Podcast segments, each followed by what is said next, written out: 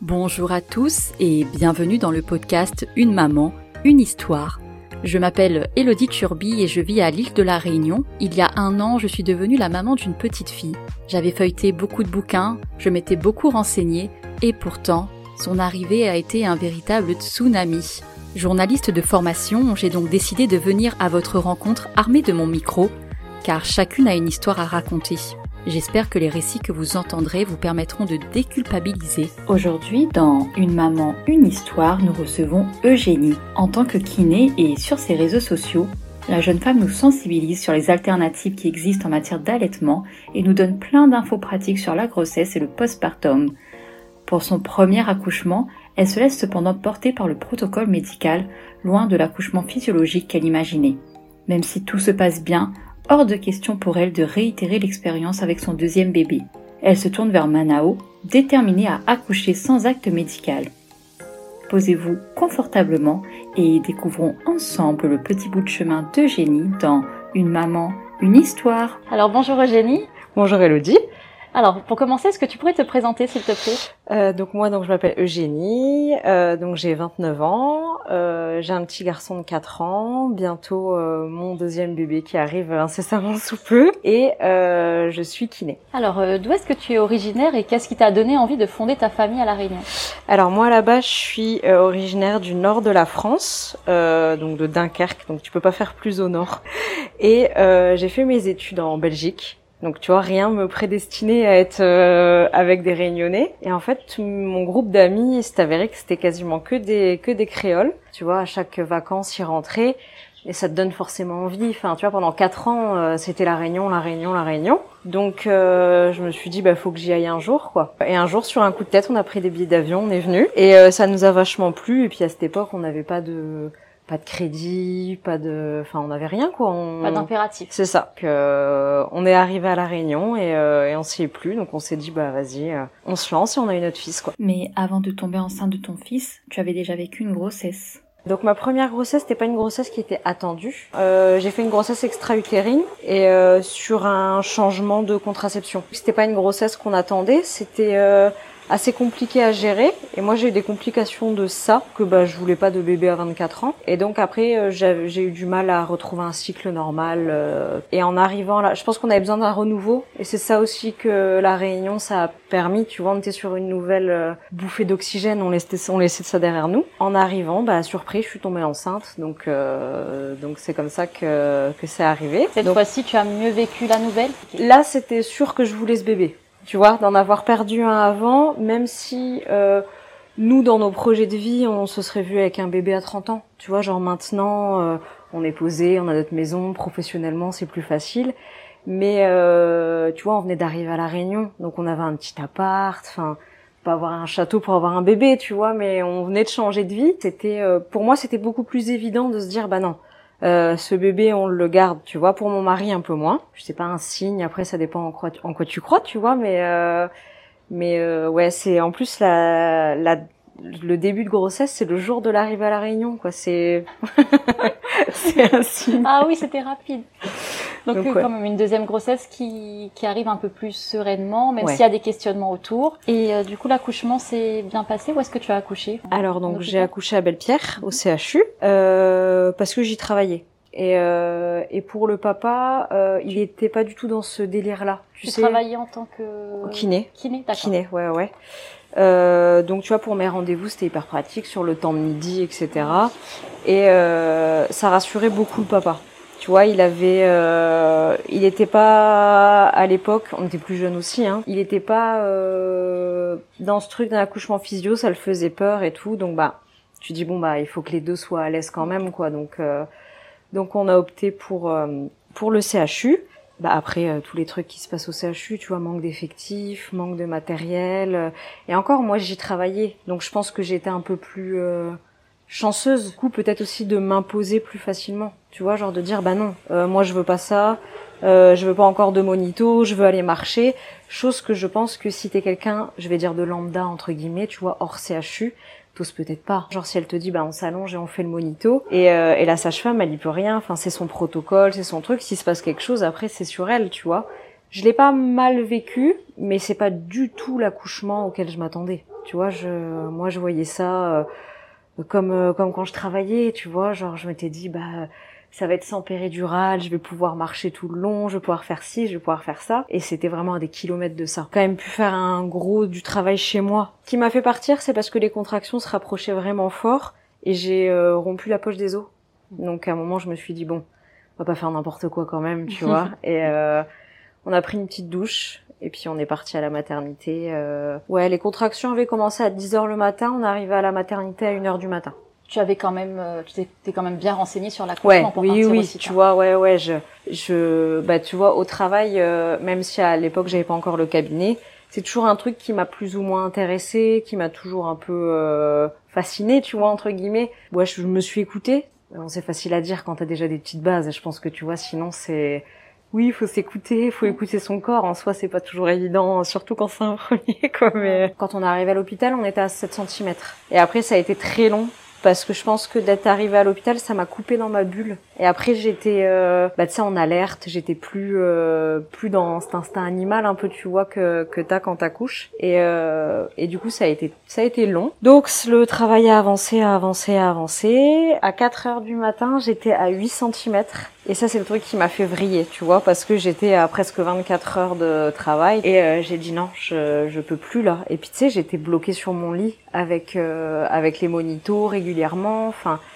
Et euh, je pense la mobilité pour euh, faire avancer le, le travail. Euh, et quand la sage-femme m'a dit vous êtes à 8, ça m'a fait complètement parce que moi quand je suis arrivée à 7, je me suis dit c'est bon, j'ai on, on y est, tu vois.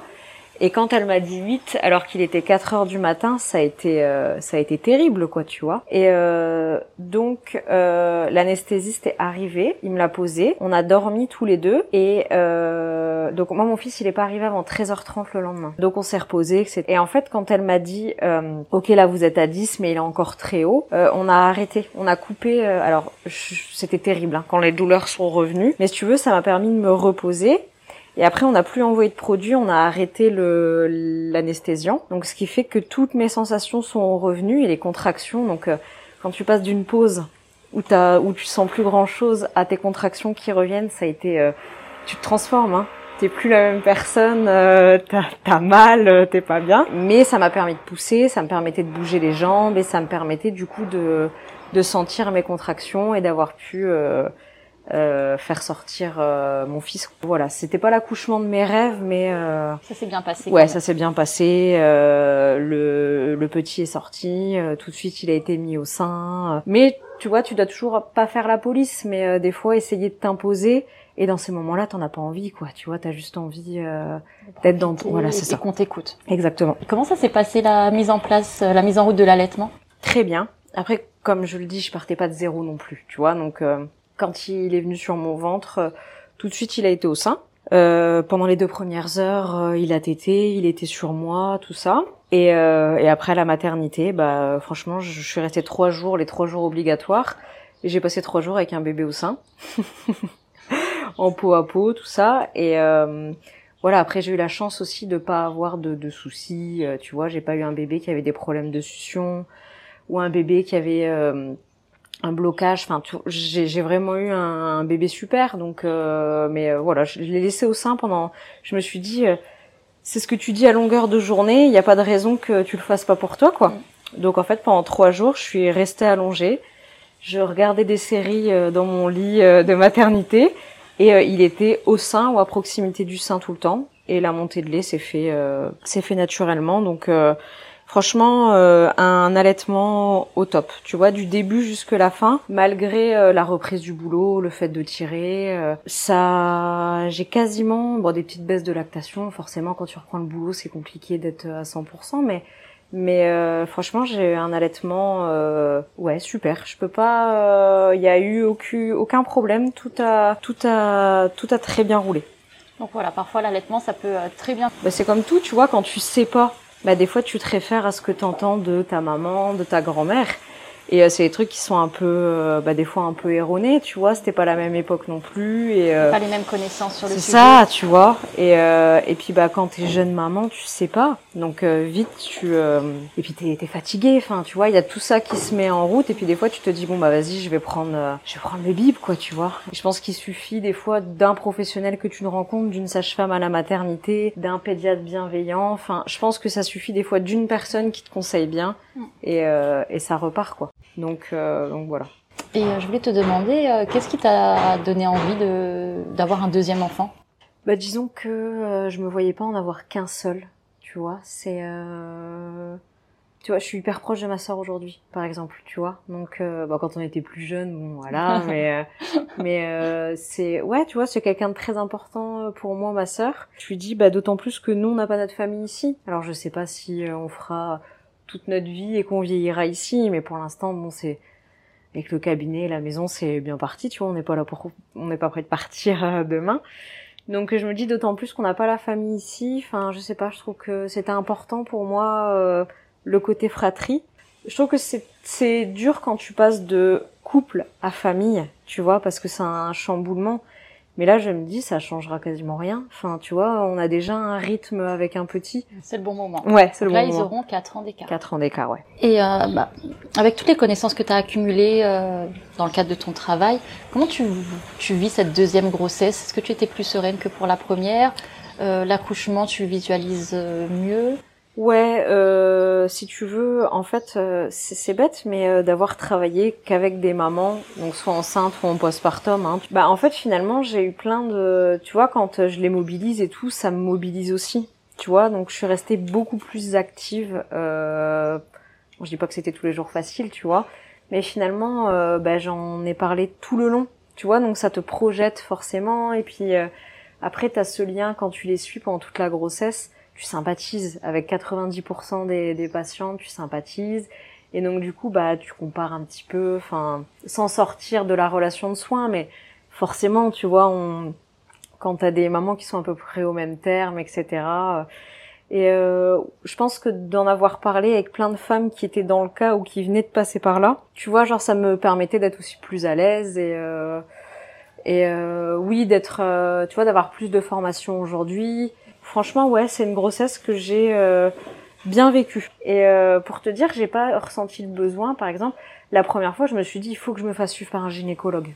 Ce côté médical, ce côté médecin, euh, voilà, il faut que je le fasse. Euh, là, pas du tout. Tu vois, j'avais euh, ma sage-femme échographe, la sage-femme de Manao, et je me suis dit, bah tant qu'il n'y a pas de souci, euh, tant qu'il n'y a pas de problème à l'écho, euh, bah c'est top, tu vois.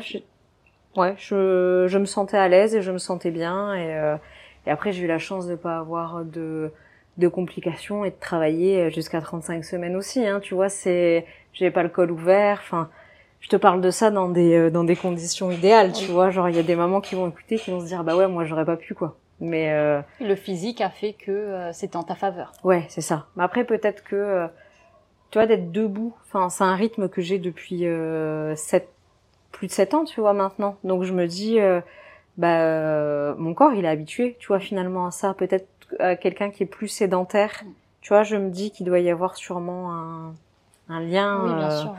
Donc on l'a compris dans ton récit, c'était pas l'accouchement euh, que tu aurais voulu. Ouais. Donc euh, là, pour ta deuxième grossesse, tu décides de faire complètement différemment. Ouais, on a fait un virement à 180 degrés. Donc on est suivi donc à la maison de naissance. Euh, Manao. ouais, où il y a, t'as déjà fait un podcast, je crois, Oui. un peu euh, avec euh, avec une monitrice de portage. Oui, euh, avec euh, Chloé, euh, du coup, Ouais. euh, Parce que je, en fait, je me dis, j'en aurais pas 50 des grossesses, tu vois. Je me dis, c'est très certainement la dernière. Et euh, j'avais vraiment envie de tenter, euh, tenter le truc, tu vois. Donc je me suis dit, au pire, euh, voilà, il se passe quelque chose, ça fonctionne pas, bah c'est tout. Mais euh, là, j'avais vraiment envie euh, d'un truc qui me ressemblait parce que bah forcément c'est de l'organisation. Hein. D'ici pour aller à Saint-Paul à chaque fois, pour chaque rendez-vous, tu te bloques une demi-journée, tu vois ah oui. un cours de prépa qu'en général tu fais ça après ta journée de boulot sur le temps de midi, bah nous on doit euh, on doit prendre une demi-journée de boulot. euh, Enfin tu vois c'est toute une organisation. Pour ceux qui nous écoutent, euh, donc euh, Eugénie habite à Saint-Denis. Donc euh, la maison de naissance, elle est à Saint-Paul. Donc il y a le trajet Saint-Denis-Saint-Paul.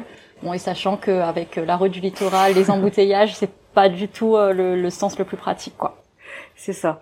Mais euh, après, voilà, tu vois, je pars du principe que euh, prendre, je pense, sa sage-femme, son gynéco ou sa maternité, parce que c'est à côté de chez soi. Je pense pas que ce soit. Alors, ok, c'est très pratique, tu vois, et on est beaucoup à le faire, et encore plus à la Réunion, parce qu'on n'a pas 50 choix non plus, tu vois. Peut-être qu'en région parisienne, on, on réfléchirait autrement, mais nous, on n'a pas 50 solutions, tu vois.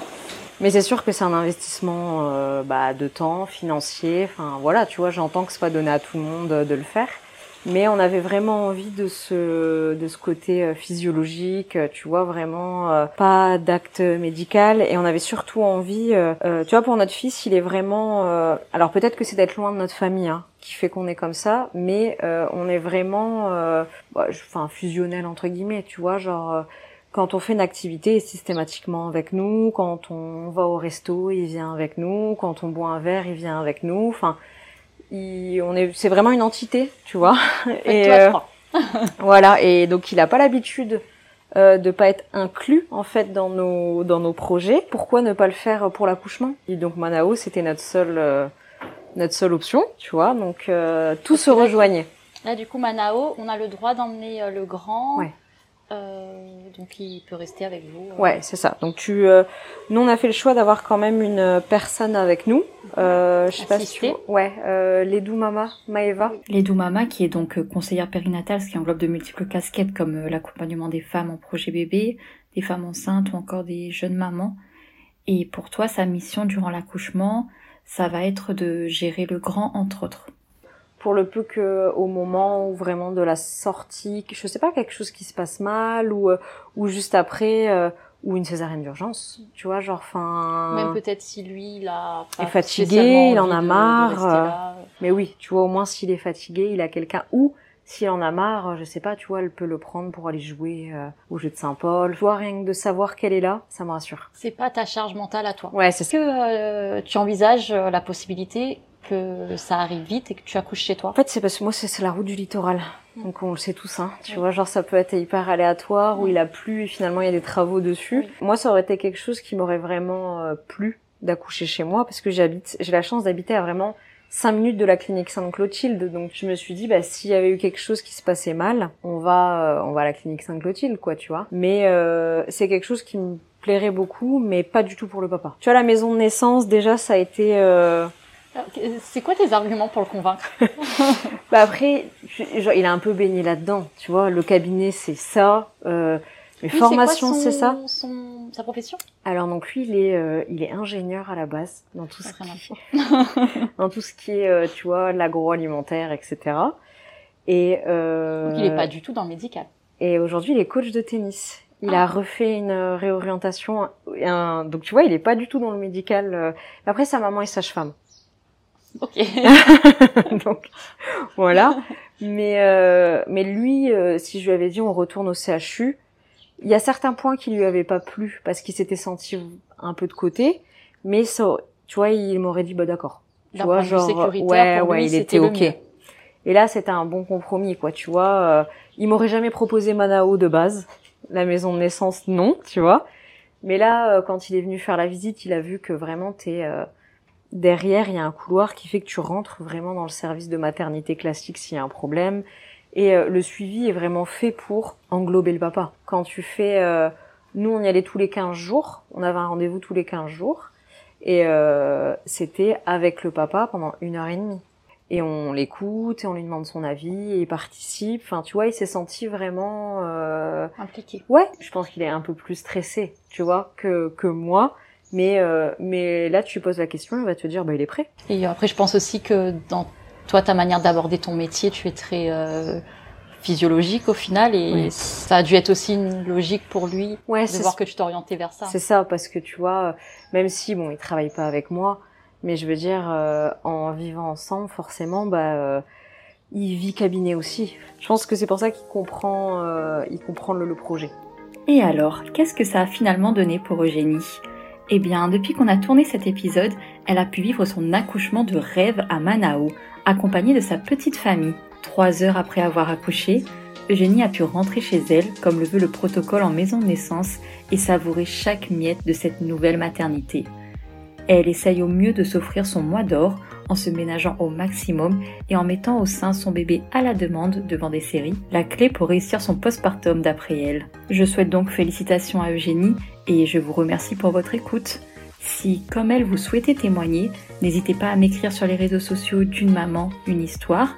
Et si le podcast vous plaît, parlez-en autour de vous et laissez 5 étoiles sur votre plateforme d'écoute préférée. Cela m'aidera à continuer. Je vous dis à très vite pour deux épisodes hors série.